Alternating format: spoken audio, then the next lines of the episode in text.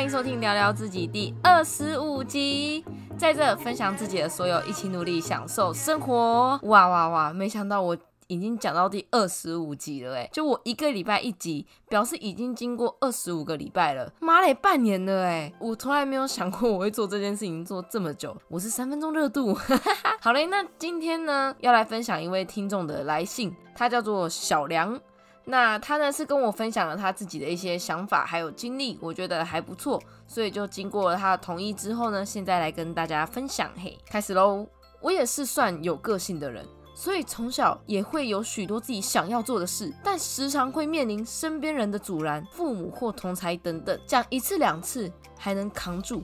但状态不好和大家都在讲的时候，就很容易妥协。尽管大家对你想做的事情了解并不多，依旧时常妄下结论，并要你接受他们所认定的事实。哎，干，真的哎，哎，当现在是我，现在是我佩吉，佩吉也讲话，因为他的信蛮长的，所以我就会乱插话。反正我也蛮认同这一点的，因为有些人真的是你跟他分享你的新计划，就他根本。没有认真的去思考，或是站在你的立场去想，就是只是一昧的乱打枪，噗噗噗噗噗，打枪跟给提醒，我觉得不一样。朋友给我提醒要我注意什么，那些我都会听，我觉得 OK。因为有时候真的是自己想太少，那神经太大条，就是没有顾虑到一些细节。但打枪对我来说。你觉得在唱衰啊？这是完全没有意义的东西呀！有些人就是很享受这种唱衰别人的那种感觉，然后好像可以提高自己一样。那种我知道了之后讲一次，下次我就不会想要跟他们分享了。OK，好，我们继续小梁的信。他说：“那我是如何克服的呢？改变的起因是因为感情，因为我太依赖对方，而对方帮我做太多的决定，因为想尽办法想做安全的决定。”而拒绝倾听内心的声音，导致的结果也无法好好承受，感情就结束了。在巨大的痛苦之中，我开始反省为何会走到这步，并直接面对内心那追求保守而逃避责任的自己。挂号让别人帮忙决定，看似风险转移，但其实一点也不，因为承担风险的人始终并未改变。对。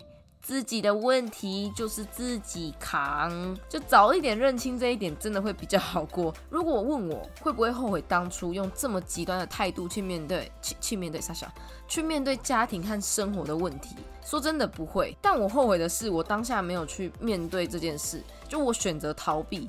然后害自己最后逼不得已要面对的时候，得一次去承担很多的问题。就你当下面对的话，还可以有一个过渡期去找更好的解决方式。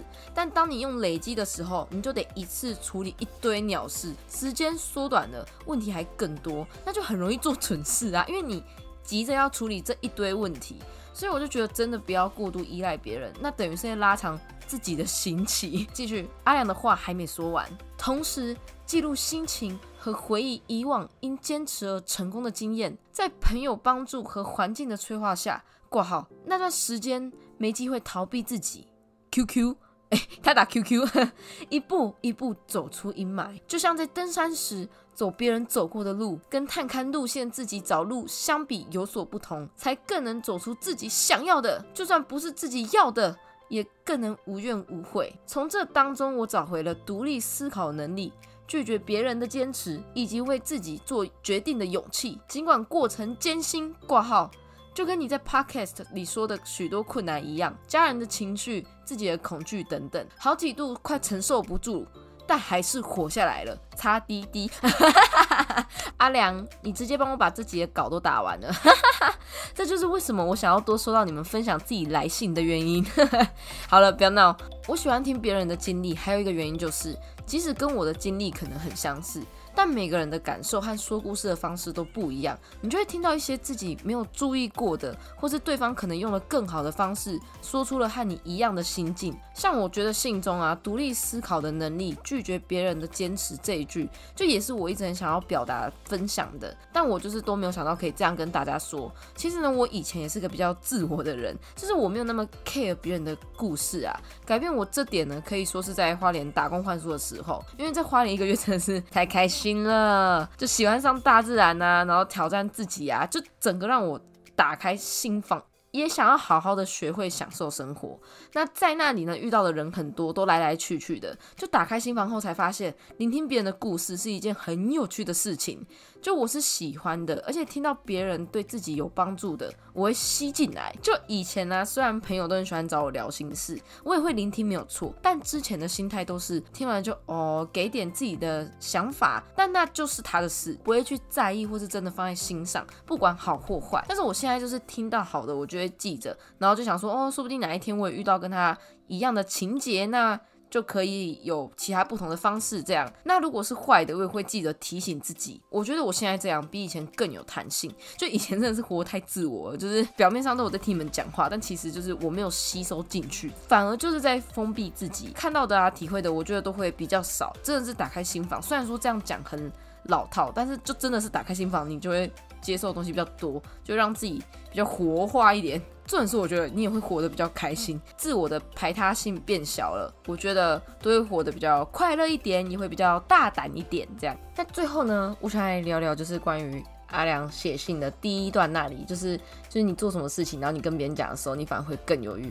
看这个我超有感，因为我之前想做什么事情，我的个性就是我也很想要跟朋友分享。然后就一直想要跟人家讲说，哎，我最近想要干嘛干嘛干嘛之类的，到处跟人家讲的那件事都不会做很久就会结束，因为你已经让人家知道了，别人就会对你开始怀疑啊，还是什么的。Podcast 的这件事，我反而没有跟人家讲，因为我一开始就只想说试试看，然后我蛮没信心的，就没想到我这样讲着讲着，哎呦，就半年了哎。嗯，我身边的朋友都是慢慢慢慢才知道，呃，我可能讲到第五集啊，才去慢慢请朋友帮我听啊，然后可能到第十集第。十五集那边我才开始放在自己的就是 I G 的首页上，才开始就让哦，你有点进我首页看的人，你就会知道我有在做这件事。这样就是我真的没有特别的去宣传说，哎，我现在做这个啊，支持我啊什么没有。但是我真的有拿别人的手机直接来，就帮我自己评分，可以试试看。如果你真的想要做这件事的话，不要跟别人讲，忍着。忍着不要讲，说不定这样的方式你会莫名其妙，然后就